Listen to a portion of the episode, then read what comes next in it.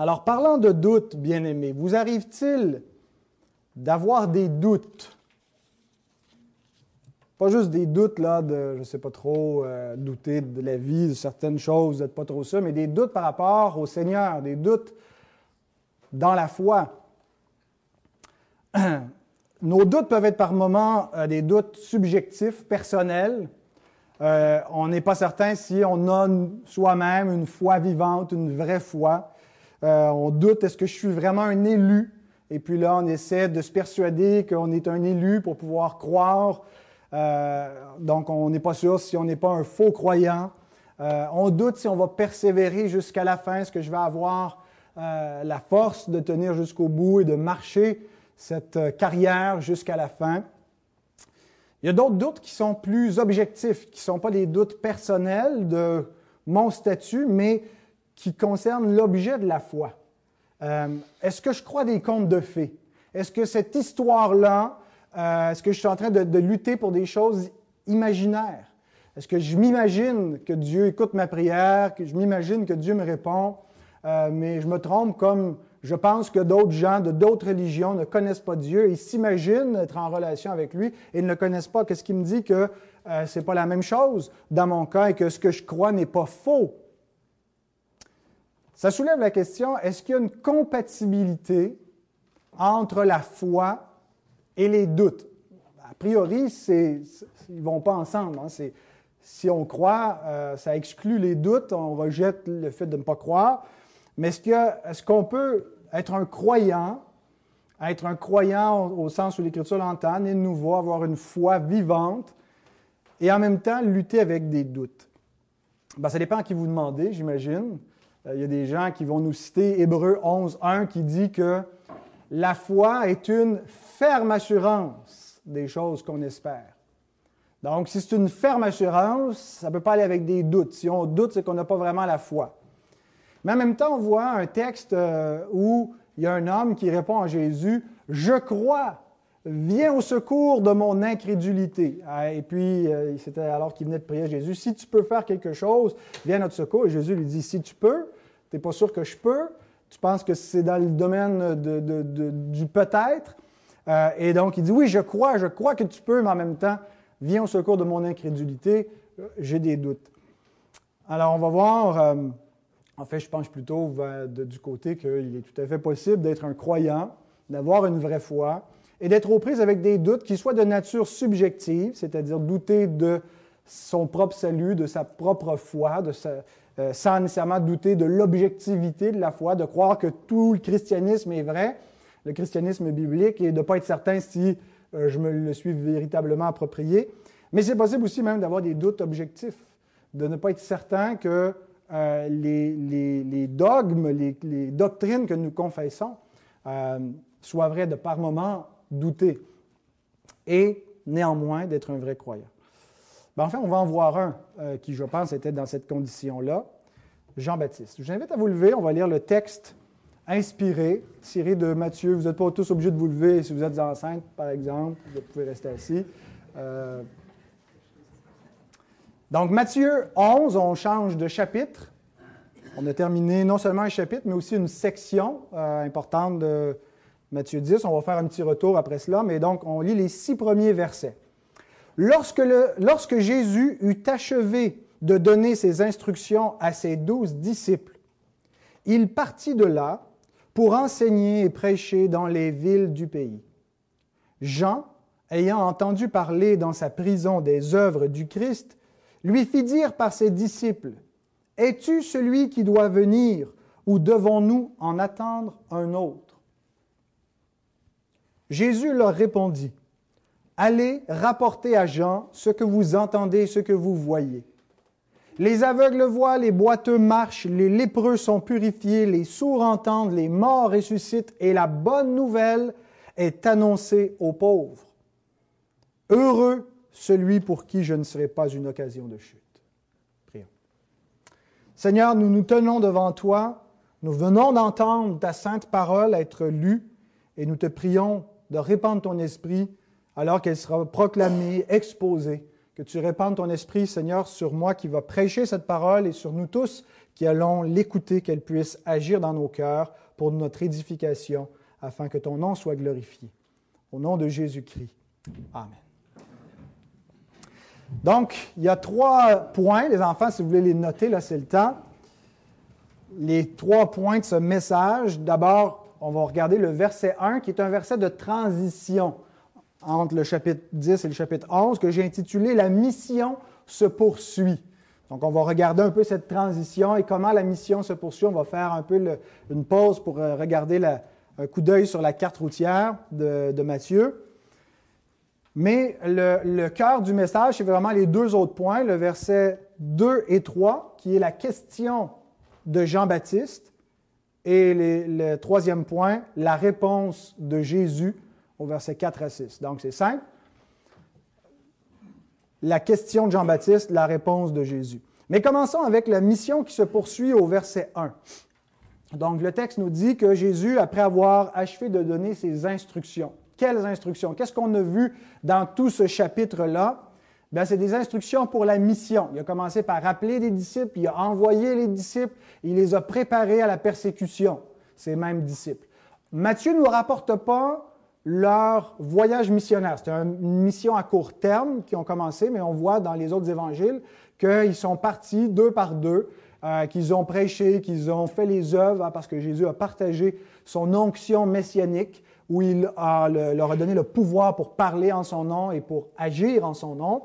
Et euh, donc Matthieu passe par-dessus cela, il ne nous rapporte pas, mais c'est sous-entendu donc qu'ils ont euh, fait donc ces œuvres-là.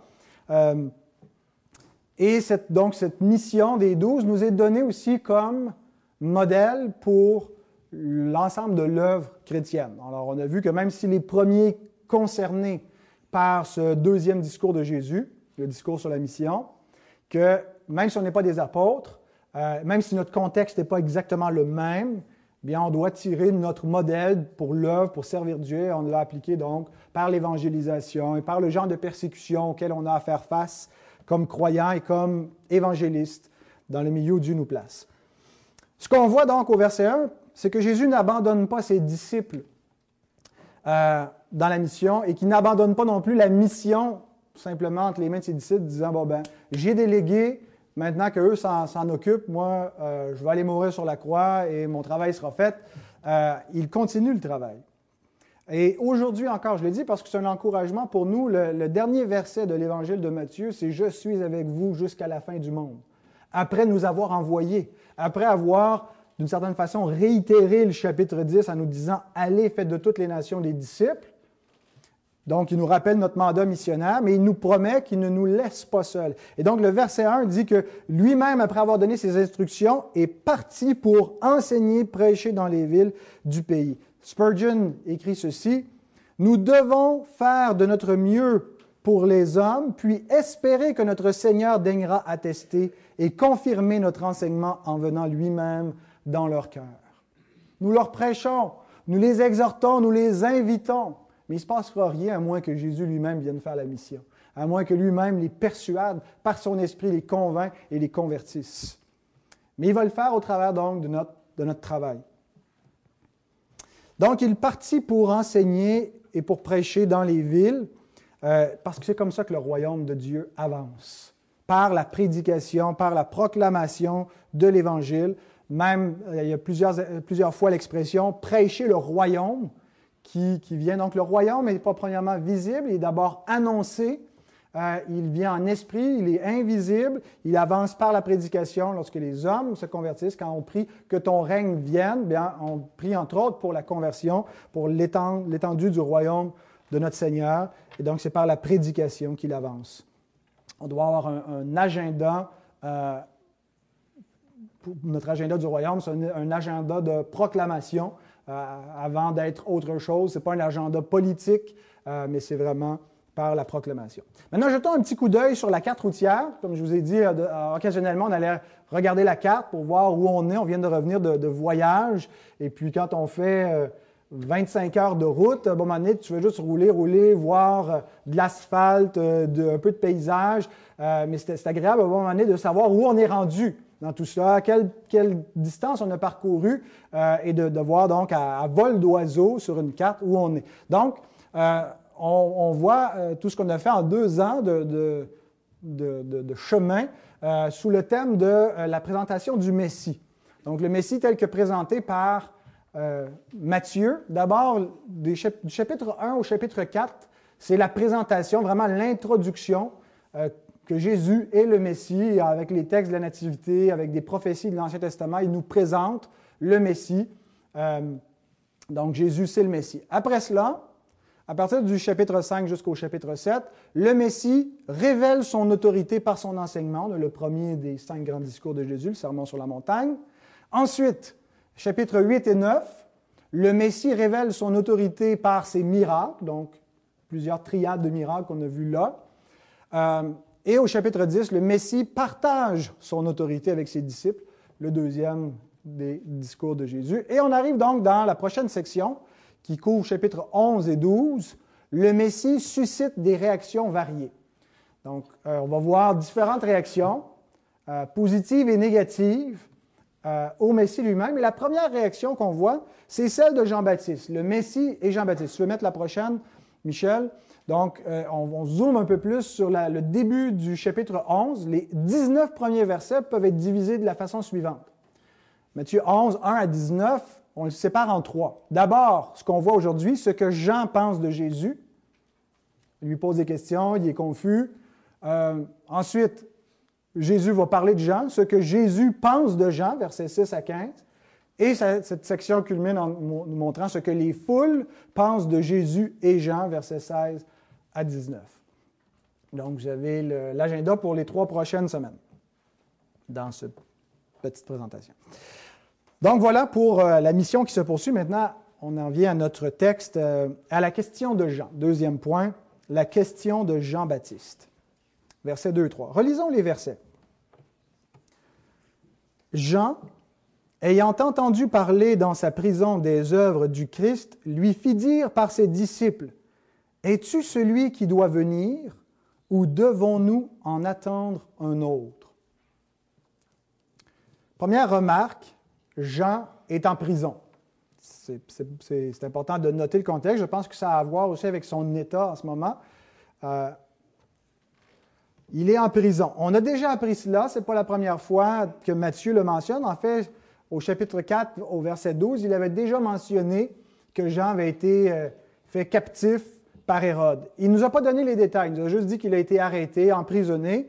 Il va attendre jusqu'au chapitre 14 euh, pour nous dire pourquoi il est en prison et, nous expliquer au moment où Jean va être exécuté par Hérode. Mais donc, on connaît déjà l'histoire. Jean est en prison parce qu'il a reproché au roi Hérode d'avoir marié la femme de son frère, Hérodias. Et Jean, euh, Hérode et Hérodias n'aimaient pas trop être repris.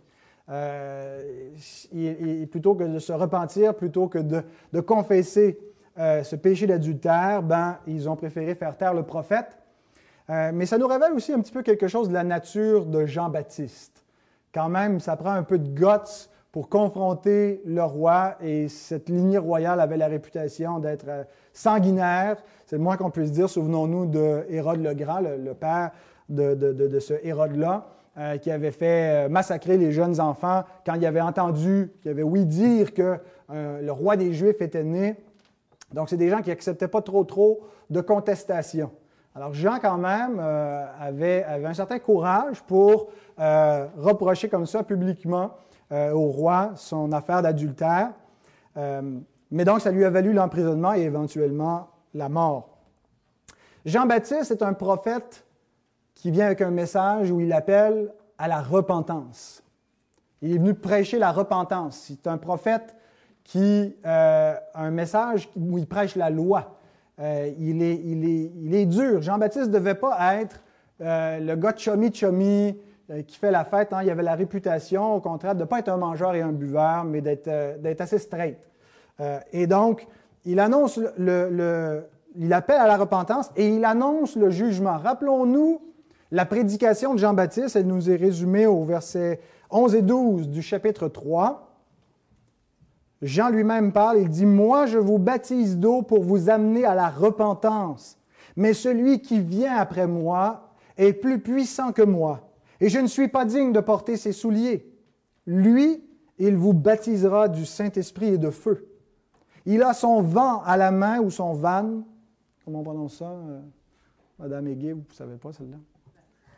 Est-ce qu'il y a quelqu'un? Est-ce qu'on dit vent ou van? Un vent? Merci. Il a son vent à la main, il nettoiera son air et il amassera son blé dans le grenier, mais il brûlera la paille dans un feu qui ne s'éteint point. Voici la prédication de Jean-Baptiste et voici l'attente messianique de Jean-Baptiste. Il dit, moi, là, vous trouvez que je suis un prophète dur, je prêche la repentance, je vous baptise d'eau en vue de la repentance, mais celui qui vient après moi, c'est encore pire. Lui, il baptise de feu. Il vient avec un jugement, un jugement éternel, un feu qui ne s'éteint point. Il vient faire le tri. Et donc, Jean est dans la prison en ce moment. Après avoir prêché ce, message-là, déjà Jésus est entré euh, en scène, il fait ses œuvres et il entend parler des œuvres du Christ.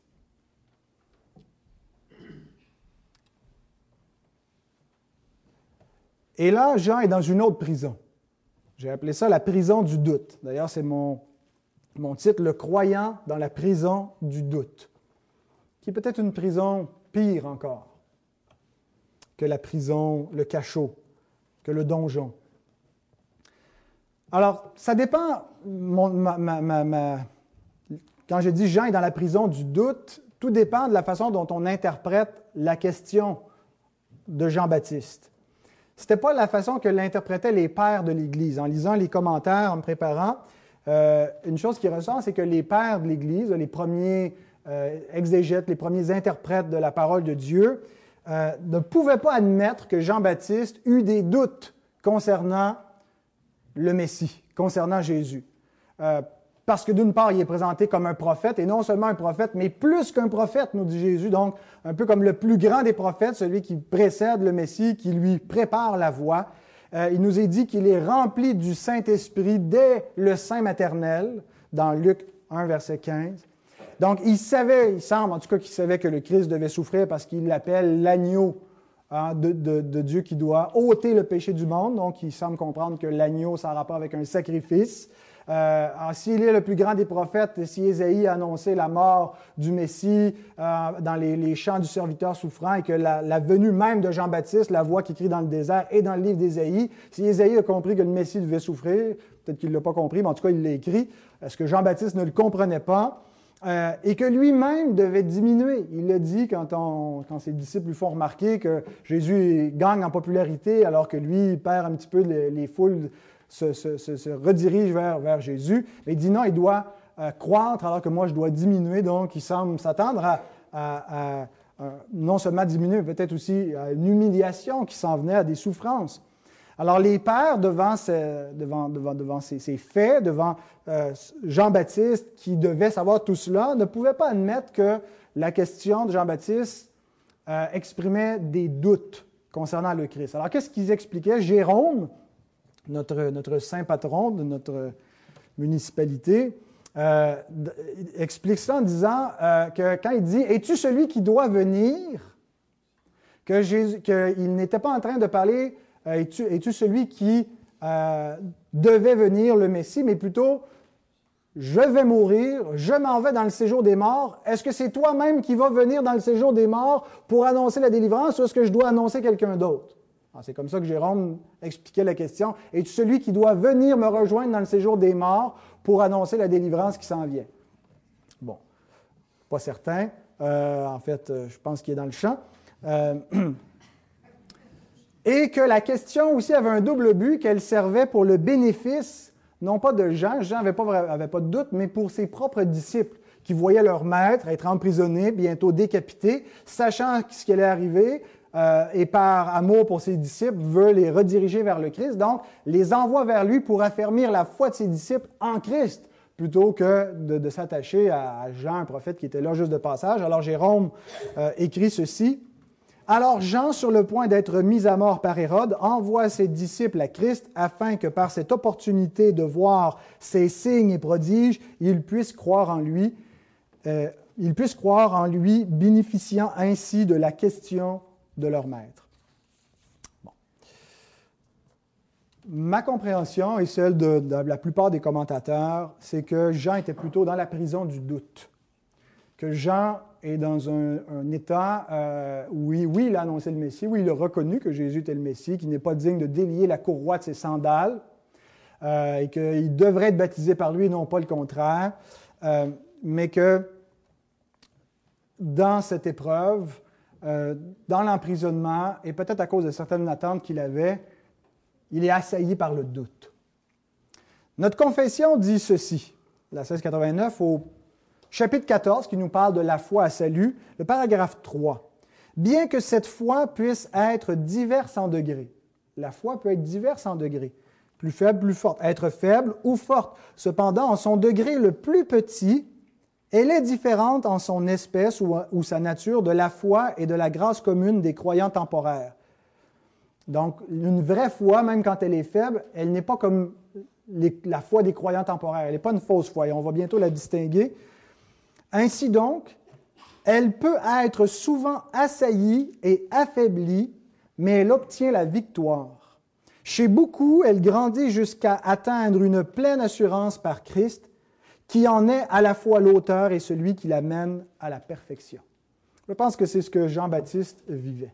Sa foi était assaillie, elle était affaiblie, mais elle n'était pas vaincue, mais elle était troublée. Il est dans le doute. Et quand il pose la question, es-tu celui qui doit venir ou devons-nous en attendre un autre? C'est un doute objectif. Il doute que Jésus soit le Messie. La question, c'est pourquoi doutait-il? Je pense que Jean-Baptiste entretenait certaines attentes de jugement et d'ascension glorieuse du Messie immédiatement. Il annonçait donc que celui qui venait après lui allait opérer un jugement, et comme la plupart de ceux de son temps, donc, il s'attendait à ce que le, royaume vienne un peu comme en, catastrophe, et il y avait probablement euh, certaines euh, attentes politiques qui étaient liées avec son attente messianique. Vous savez, les Juifs, donc, croyaient que leur oppresseur, ce n'était pas le péché. Bon, ils comprenaient, oui, jusqu'à un certain point, que le problème, c'est le problème de l'homme, c'est le péché, mais ils voyaient que le salut en question, c'était un salut national pour la nation juive, oppressée par des peuples étrangers, par les Romains au temps du Seigneur Jésus. Et donc, leur espérance, c'était un Messie qui allait euh, amener le royaume de Dieu et avec la puissance angélique, renverser Hein, les, autorités romaines et établir le royaume de Dieu sur terre. Je pense que Jean-Baptiste devait jusqu'à un certain point partager cette attente-là. Il semble que Jean ne comprenait pas clairement le, baptême de Jésus. Souvenons-nous, quand Jésus est venu pour se faire baptiser, Jean s'est opposé à lui.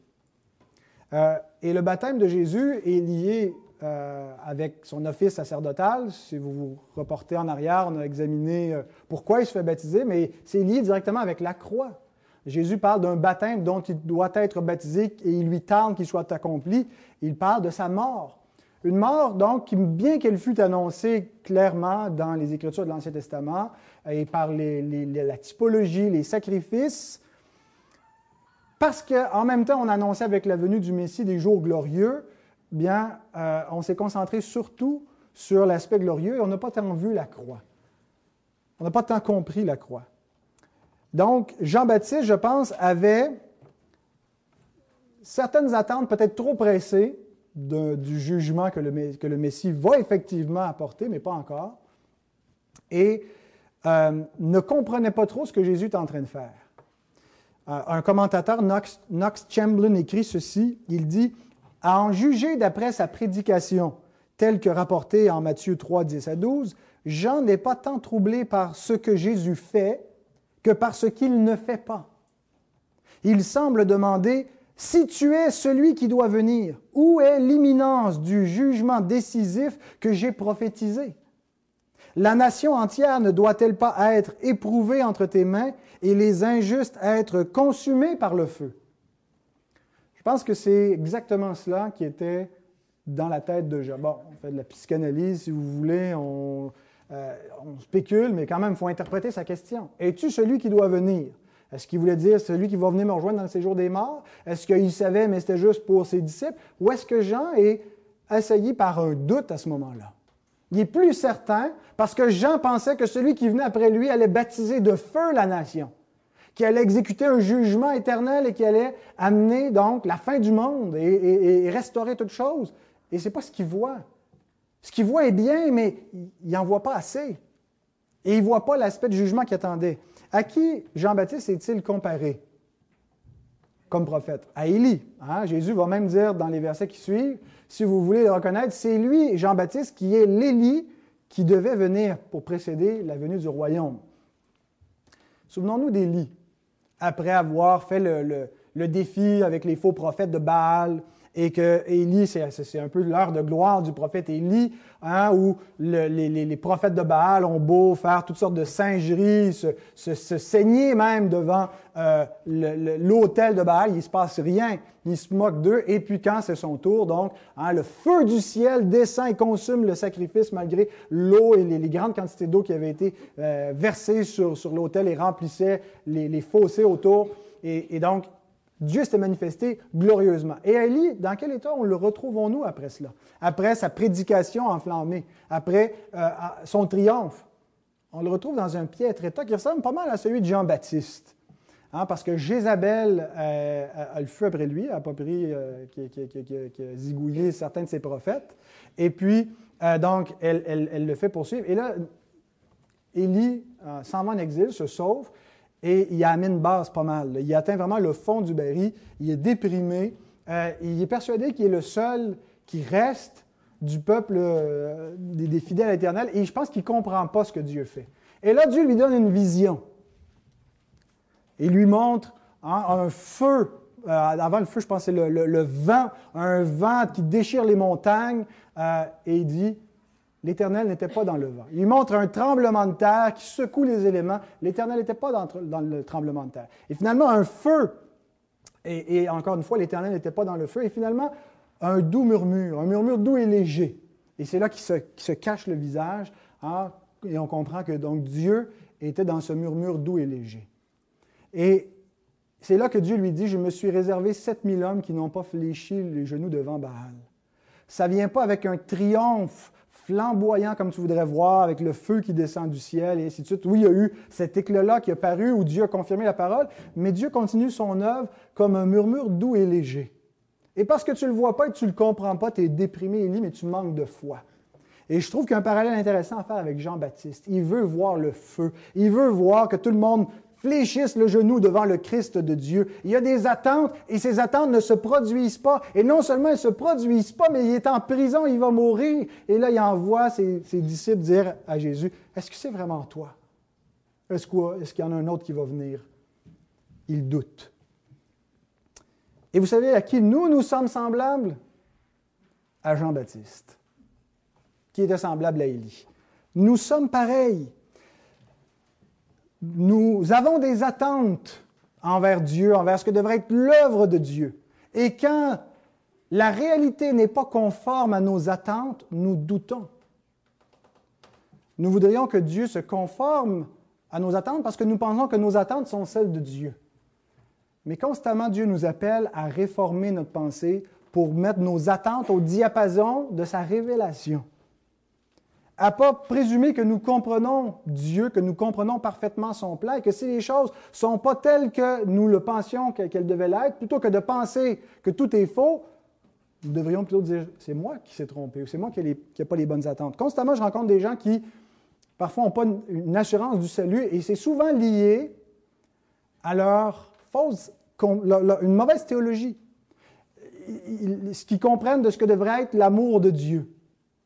Et, donc, euh, parce qu'ils ne vivent pas telle et telle chose, parce qu'ils n'expérimentent pas l'amour de Dieu de telle façon, ben, ils doutent. L'amour de Dieu, ce n'est pas premièrement quelque chose qu'on ressent. Qu'est-ce que l'Écriture nous dit qu'est l'amour de Dieu? Dieu a prouvé son amour envers nous alors que nous étions encore des pécheurs, Christ est mort pour nous.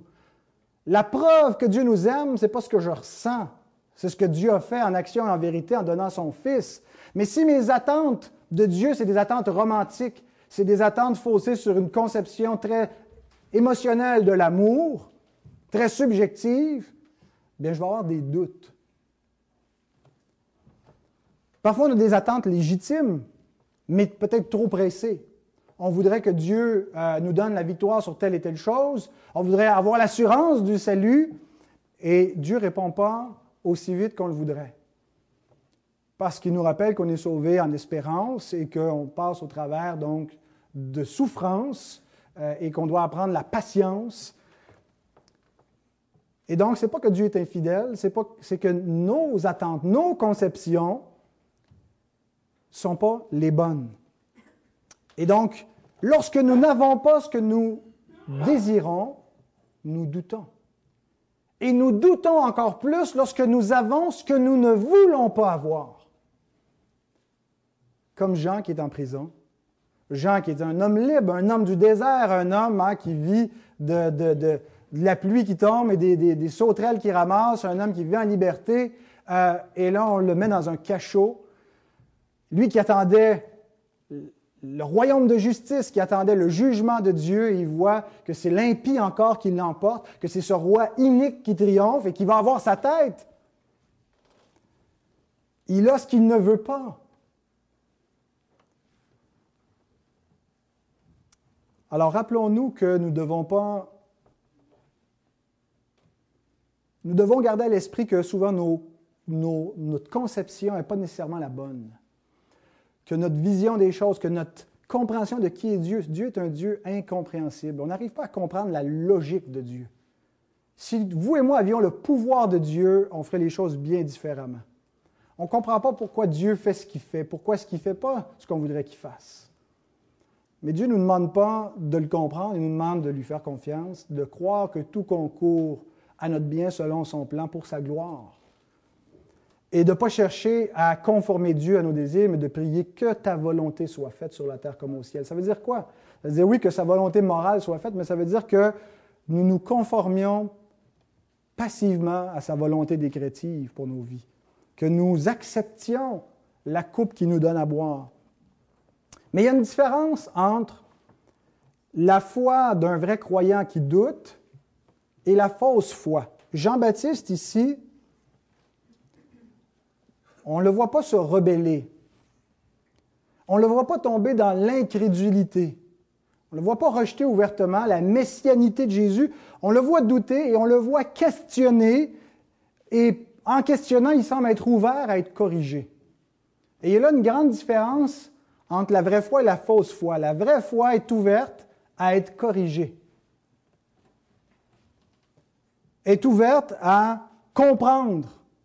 Elle admet qu'il y a eu des erreurs, qu'elle a fait euh, euh, fausse route sur certains aspects, mais la vraie foi veut apprendre. Elle trouve ça souffrant, elle trouve ça humiliant, tandis que la fausse foi ne survit pas aux déceptions envers Dieu. Il y a des gens qui ont été déçus de Dieu. En fait, Dieu ne les a pas déçus. Ils se sont fait des, des scénarios qu'ils ont cru et ils ont dit Dieu m'a promis telle et telle chose. Et parce que ce n'est pas arrivé. Je connais des gens qui ont perdu la foi parce qu'il avait été prophétisé qu'une telle personne guérirait qui est finalement morte de son cancer. Et la déception de Dieu, la tristesse ne peux plus te fier à Dieu. Alors, si Dieu n'a pas été fidèle à répondre à, cette prophétie, cette prière, cette, attente déçue, est-ce que je peux me fier sur le reste? Est-ce que je peux me fier sur sa parole? La fausse foi ne survit pas aux déceptions envers Dieu. La vraie foi se remet en question et se rend compte que ce n'est pas Dieu qui est fautif, mais c'est souvent nos fausses attentes. Bien-aimés, sachez ceci. Peu importe nos circonstances, peu importe comment nos circonstances veulent démentir le fait que Dieu est bon, que Dieu est fidèle et veulent nous dire, regarde, Dieu, Dieu s'occupe pas de toi, Dieu ne se préoccupe pas de toi, sachez qu'il est celui qui devait venir. Ce n'est pas par nos circonstances, ce n'est pas par nos, nos, attentes en dehors des Écritures qu'on peut évaluer la véracité du Christ, de l'Évangile, de l'amour de Dieu. Dieu a un plan. Son plan va arriver. Il ne nous le révèle pas d'avance. Mais savez-vous quoi? On prie pour, que la volonté de Dieu se fasse. Elle va se faire de toute façon. Elle se fait toujours, sa volonté. Prions pour que nous nous conformions à sa volonté, que nous acceptions sa volonté. Quand on dit que ta volonté soit faite, c'est pas que Dieu avait besoin de cette prière magique pour qu'il puisse réaliser sa volonté. C'est plutôt un acte par lequel nous nous soumettons et nous acceptons sa volonté. Ou plutôt que de vouloir conformer Dieu, parce que c'est dans notre cœur, c'est l'essence de l'idolâtrie. On veut être sur le trône et on veut dicter à Dieu ce qu'il a à faire. Mais ce n'est pas le but de la prière. Le but de la prière, ce n'est pas de changer Dieu, c'est de nous changer. En priant, nous nous mettons au diapason de Dieu. Nous le prions de nous rendre plus conformes à ses voies, de nous aider à comprendre son plan et à l'accepter. Il est celui qui devait venir. Il est celui que l'Écriture dit être. Et ne laissez rien vous en faire douter. Le diable va essayer de vous mettre des doutes dans la tête, va essayer d'utiliser vos circonstances pour vous tout remettre en question. Assurez-vous que votre théologie ait les bons fondements, la parole. Regardons la réponse de Jésus, versets 4 à 6. Jésus leur répondit, Allez, rapportez à Jean ce que vous entendez et ce que vous voyez. Les aveugles voient, les boiteux marchent, les lépreux sont purifiés, les sourds entendent, les morts ressuscitent et la bonne nouvelle est annoncée aux pauvres. Heureux celui pour qui je ne serai pas une occasion de chute. Quatre remarques que j'ai à faire sur cette réponse. D'abord, allez rapporter à Jean. Première remarque, allez rapporter à Jean. Le verbe rapporter, c'est aller annoncer, aller proclamer, aller prêcher à Jean. Pauvre Jean, ça fait un bout de temps qu'il est dans sa prison et qui manque des moyens de grâce, il est isolé, il est seul, il a besoin de se faire prêcher la parole. Voici comment Jésus répond à nos doutes, par la proclamation de sa parole. La parole de Dieu est un moyen de grâce pour nous garder, pour nous entretenir. Hein, on met du gaz dans nos chars pour qu'ils avancent. S'il n'y en a plus, ils n'avancent plus. Mais on a besoin de la parole comme d'un carburant pour garder notre foi, pour l'alimenter, pour la nourrir, pour la faire croître, pour la préciser, pour la corriger. C'est une parole qui est vivante, qui est efficace. Et le ministère de la parole, lorsque l'apôtre Paul dit à Timothée de prêcher la parole, il lui rappelle ce qu'est l'Écriture. Hein, elle est utile pour faire plusieurs choses, cette Écriture inspirée, pour convaincre. Convaincre, c'est justement libérer des doutes pour persuader de la vérité, pour corriger, parce qu'on doute, parce qu'il y a des erreurs dans notre foi, parce qu'on ne comprend pas Dieu tel qu'il est, parce qu'on se fait des idées qui sont fausses. Alors la parole nous corrige, elle est là pour nous redresser. On est croche on a besoin d'être redressé. Et elle le fait pour les incrédules du dehors qui, par le ministère de la parole, peuvent devenir des croyants, mais elle le fait aussi pour les croyants qui ont des doutes dedans.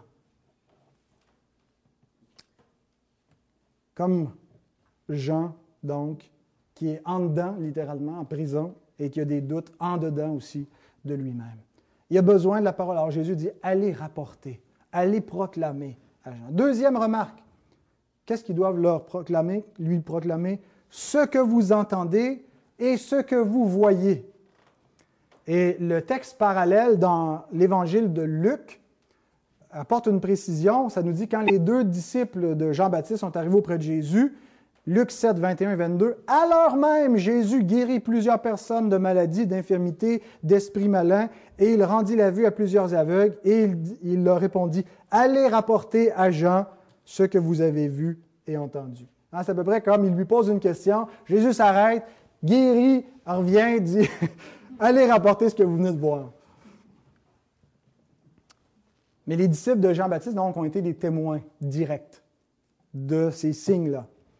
Euh, Spurgeon écrit Les murs d'une prison ne peuvent enfermer à l'extérieur les nouvelles de Jésus, mais les bonnes nouvelles arrivent mieux par des amis qui sont des témoins personnels. Allons dire aux âmes dans la prison du doute ce que nous avons vu faire Jésus. L'importance de la communion fraternelle, l'importance donc de partager la foi, euh, et c'est pas mauvais de partager euh, l'expérience et comment on a vu la main de Dieu. Bien sûr que la foi, par contre, ne doit pas reposer sur l'intervention de Dieu dans ma vie, parce que Dieu peut très bien nous guérir, très bien nous secourir dans nos circonstances, mais très bien nous laisser sécher comme Jean dans sa prison, mort, décapité, et il demeure fidèle parce que le, le secours de Dieu, c'est d'abord dans l'Évangile. Ce n'est pas un secours circonstanciel, temporel. Et donc, ce qu'il faut surtout se témoigner les uns aux autres, c'est de l'amour de Dieu en Christ tel qu'il l'a prouvé. Et si on peut rajouter les, extras, parce que Paul nous dit que si Dieu n'a pas épargné son propre Fils, ne nous donnera-t-il pas aussi toutes choses avec lui? Euh, et donc, si Dieu ne nous donne pas toutes choses ou les choses qu'on voudrait qui nous semblent légitimes, c'est pas parce qu'il y a eu une interruption, que Dieu est trop occupé, c'est parce que ça fait partie de son plan. Et il a déjà prouvé son amour, il n'est pas infidèle, et donc faisons-lui confiance. Peut-être c'est plus tard qu'il va répondre à tel besoin, peut-être qu'il ne répondra pas, mais il a déjà prouvé son amour, il a déjà prouvé sa fidélité, il nous a déjà sauvés, et c'est suffisant pour garantir et assurer notre salut, et que nous avons raison de continuer à faire confiance à Dieu pour tous nos besoins. Et en disant que Dieu, il ne répond pas toujours, je ne veux vraiment pas envoyer l'idée que euh, Dieu est cheap, Dieu est dur. Dieu prend soin de nous, frères et sœurs. Sa providence se manifeste constamment, pas toujours dans les fins détails comme on le voudrait, mais toujours même chez ceux qui ne croient pas en lui. Il fait pleuvoir sur les justes et sur les injustes. Donc, apprenons à lui faire confiance, à être reconnaissant. Donc, ce qui, est dit, euh, allez dire ce que vous voyez et ce que vous entendez. L'évangile que nous prêchons repose exclusivement sur des témoignages. Comment Luc commence son évangile? Il commence en l'adressant à un certain Théophile, en lui disant qu'il a composé un récit suivant de près euh, ce que les témoins oculaires ont rapporté. Il a fait une investigation pour vérifier euh, les faits qui étaient rapportés, examiner les témoignages et lui écrire donc ce récit.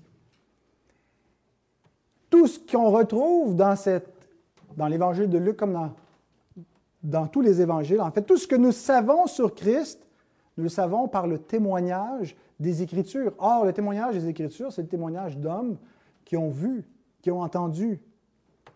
Alors, ce n'est pas par des preuves, des preuves scientifiques, par euh, une, démonstration euh, euh, ou, juste une, conviction ou un songe qu'on pourrait avoir individuellement, mais c'est un, témoignage qui a été rendu au Christ par des témoins. Donc, il n'y a plus de témoins vivants, mais nous avons encore ces mêmes témoins. Nous avons entre les mains la parole de ces témoins qui nous attestent ce qu'ils ont attesté aux autres et ce que les autres devaient croire. Nous devons croire ce témoignage pour avoir la vie. C'est ce thème de croire le témoignage des témoins est très très fort, en particulier chez Jean. Jean qui écrit donc dans son évangile, quand, quand Christ est mort, il dit euh, celui qui, qui, écrit ceci a vu qu'il était mort, il, atteste ces choses et il sait que son témoignage est vrai et vous devriez croire qu'il est vrai. Hein, puis c'est dans l'épisode où il se fait tirer la lance sur le côté, il a vu le sang et l'eau qui est sorti, il atteste sa mort. À la fin de l'Évangile, ça dit toutes ces choses ont été écrites afin que vous croyiez et qu'en croyant, vous ayez la vie. Et remarquez comment il commence sa première épître. 1 Jean, chapitre 1, verset 1 à 3. Ce qui était dès le commencement ce que nous avons entendu, ce que nous avons vu de nos yeux, ce que nous avons contemplé et que nos mains ont touché concernant la parole de vie. Et la vie a été manifestée, et nous l'avons vue, et nous lui rendons témoignage, et nous vous annonçons la vie éternelle qui était auprès du Père et qui nous a été manifestée. Ce que nous avons vu et entendu, nous vous l'annonçons à vous aussi, afin que vous aussi vous soyez en communion avec nous. Or, notre communion est avec le Père et avec son Fils Jésus-Christ. Donc, deuxième remarque, l'Évangile repose sur un témoignage. Il y a des témoins, il y a des gens qui ont vu Christ et qui ont attesté ces choses, et ils sont même morts pour attester ces vérités-là. C'est ce que veut dire martyr, témoin. Et si nous croyons leur témoignage, l'Écriture nous dit, c'est en croyant ces vérités que nous avons la vie. Maintenant, de quoi témoigne-t-il? Qu'est-ce que, Jésus envoie les, disciples de Jean leur apporter? Les signes messianiques. Les aveugles voient, les boiteux marchent, les lépreux sont purifiés, les sourds entendent, les morts ressuscitent et la bonne nouvelle est annoncée aux pauvres.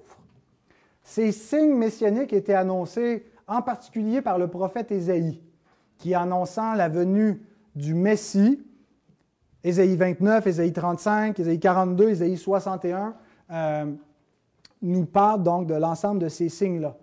Mais non seulement voyons-nous les signes annoncés, nous voyons aussi dans la Bible les signes accomplis. Et c'est ce que Jésus est en train de dire.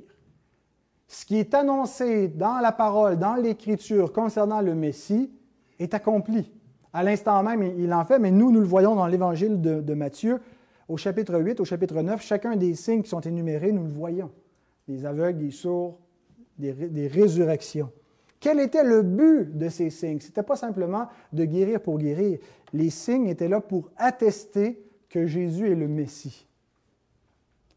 Pourquoi attester qu'il est le Messie? Parce que en croyant en lui, nous avons la vie éternelle.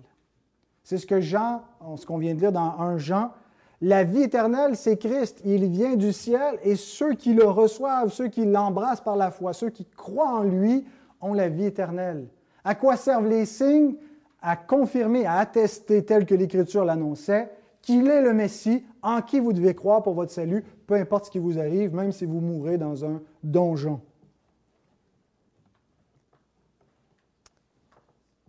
Dans cette série de miracles, on a l'impression qu'on fait un crescendo, on s'en va en montant, puis que ça fait comme un gros splash à la fin. La bonne nouvelle est annoncée aux pauvres. Hein, comme si, tu sais, c'est comme les morts ressuscitent et la bonne nouvelle est annoncée aux pauvres. Mais je pense qu'en fait, c'est le plus glorieux des miracles qui est annoncé ici. Euh, les pauvres en question, c'est nous. Hein, les pauvres en esprit, heureux les pauvres en esprit, le royaume des cieux est à eux. Ce n'est pas juste les pauvres matériels. Les pauvres matériels représentent ceux qui sont dans un état de dépendance, d'attente. Tout ce qu'ils ont besoin, c'est d'être secourus. C'est ce que ça veut dire. Et donc, si nous, pensons qu'on peut se sauver soi-même, on n'est pas des pauvres, même si on l'est véritablement. Mais les pauvres, c'est ceux qui voient leur déchéance, leur besoin d'être secourus. Et la bonne nouvelle leur est annoncée. L'Évangile, c'est le plus grand des miracles.